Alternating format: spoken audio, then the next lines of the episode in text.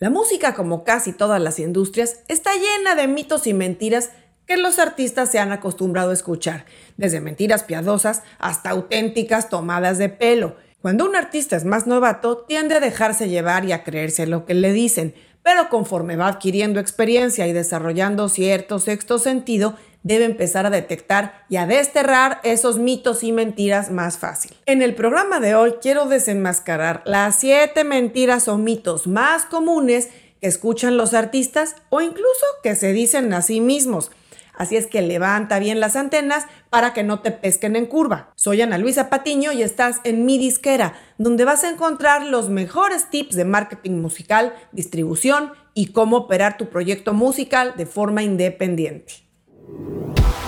Esto es mi disquera.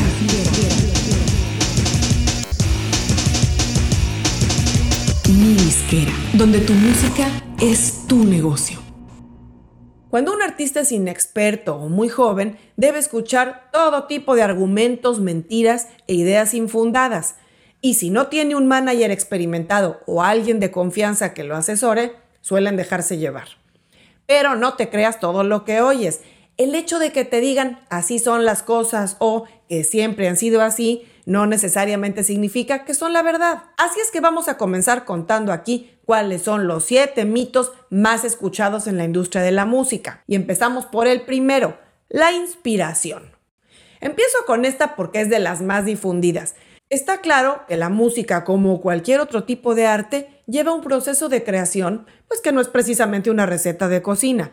Sin embargo, la inspiración suele mitificarse y tratarse como ese don divino que nos tiene a expensas suyas y que es tan escurridizo que suele tener al músico durante meses o hasta años sin generar algo decente. O al menos eso le dicen o eso se cree.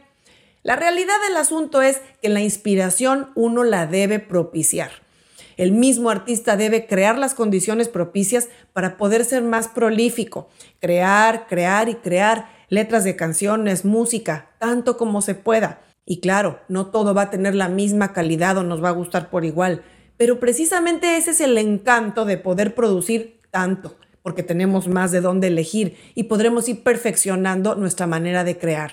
El músico que está viviendo una vida dispersa, desenfocada o que no dedica el tiempo a planear y a desarrollar su profesión, su trabajo musical, difícilmente va a tener lo que se llama inspiración. Y aquí voy a aplicar un dicho que me encanta, que hizo famoso Picasso. Cuando la inspiración llegue, que me encuentre trabajando.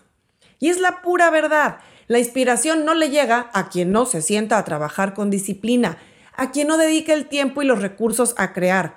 La inspiración a veces va a llegar en el momento más inoportuno, lo sabemos, pero gran parte de la labor y de la responsabilidad de un artista es crear las condiciones más propicias la mayor parte del tiempo para que la inspiración llegue mientras estás trabajando. Mito o mentira número dos, no tienes talento. Calma, no me refiero a que todos tenemos el mismo tipo de talento para hacer lo mismo. Así es que puedo afirmar que por supuesto que se necesita talento para destacar en la música, pero el talento no lo es todo, es solamente parte del resultado. Aquí podemos mencionar que artistas como Paul McCartney o Sting en sus inicios fueron vistos como poco talentosos. No es nuevo para nadie saber que varias disqueras no quisieron firmar a los Beatles o que dijeran que Sting no era el cantante adecuado para The Police, pero la historia probó lo contrario. La gente suele decir o creerse que los músicos más famosos o populares son los más talentosos, pero a todos nos consta que no siempre es el caso. Seguramente te vienen a la mente dos o tres artistas que son súper populares, pero que no son precisamente los más talentosos. Digamos que estuvieron parados en el momento adecuado, en el lugar adecuado, y tuvieron un golpe de suerte. Claro, a su favor digo que también tuvieron otras habilidades para capitalizar eso, como por ejemplo ser unos buenazos en las relaciones públicas, o ser extremadamente disciplinados o trabajadores, o incluso ser muy guapos o guapas. Y lamentablemente vamos a decir que la historia está llena de artistas anónimos que eran o son excepcionales con la música que hacen, pero que por falta de otros factores no han logrado destacar. Tú no puedes controlar cuánto talento tienes en lo que haces, pero sí puedes controlar cuánto trabajas en ello y preocuparte en perfeccionar otras habilidades para que en conjunto seas el mejor. Tercer mito, un gran hit es todo. Este es muy común. Los artistas y en general la gente en la industria suele decir que un gran hit o un gran éxito es todo lo que se necesita para hacer una carrera en grande. Tal vez antes de la época del streaming esto era un poquito más factible.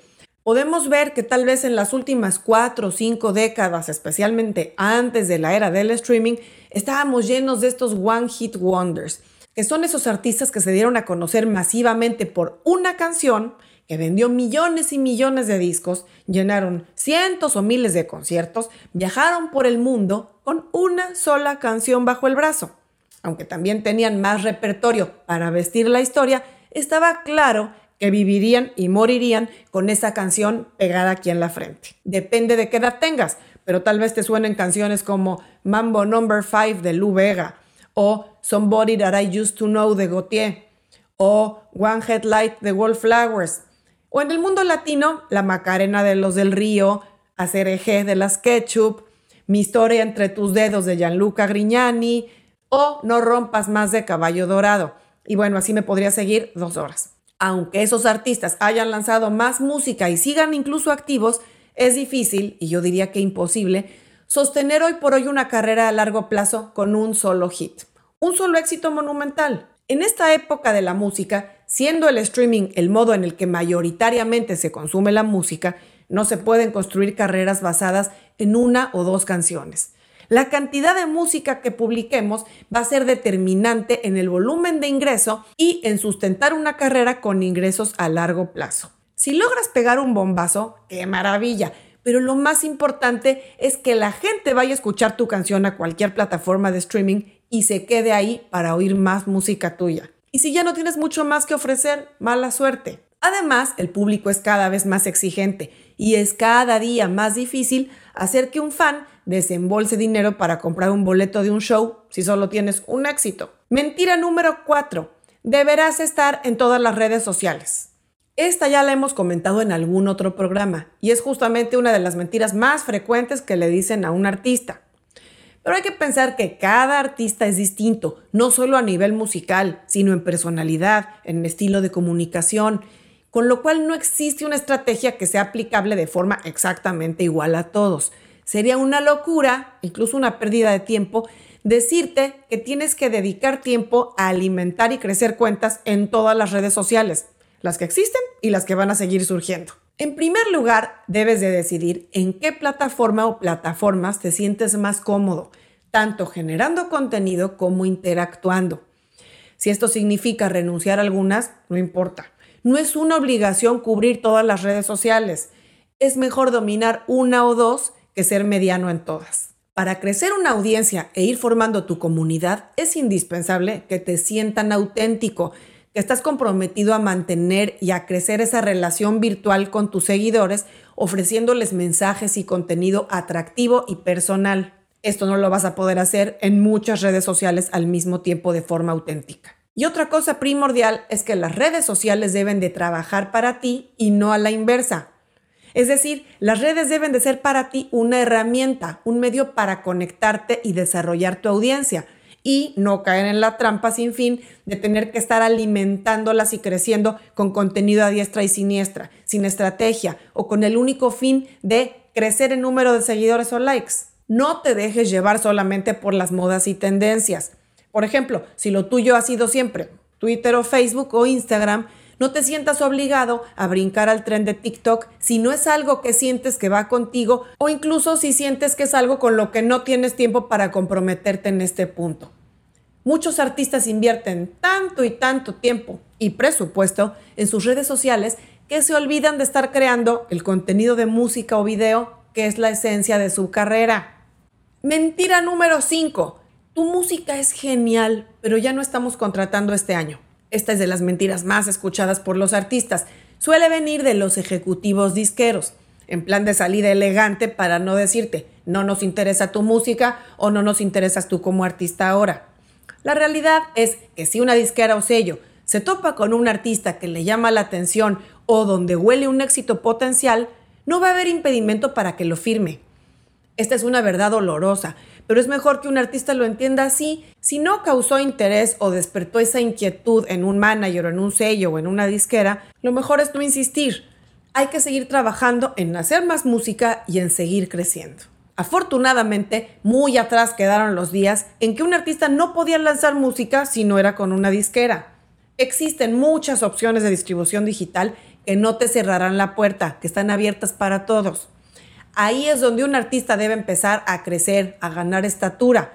Y si un día es atractivo para una disquera o sello grande, bueno, seguramente se fijarán en él o en ella y lo buscarán, y no a la inversa. Mito número 6. Si tu música es buena, su audiencia la va a encontrar. Este mito es enorme. Bueno, más que un mito es una mentira. Yo te puedo decir que si Gabriel García Márquez hubiera escrito 100 años de soledad y le hubiera subido a un blog sin promoverla ni nada, no hubiera pasado lo mismo que pasó. La historia no sería lo que fue. Si bien hay cierta verdad en que la música, al igual que la gente, a veces cae en el momento adecuado y en el lugar adecuado, eso es solo una parte de la realidad.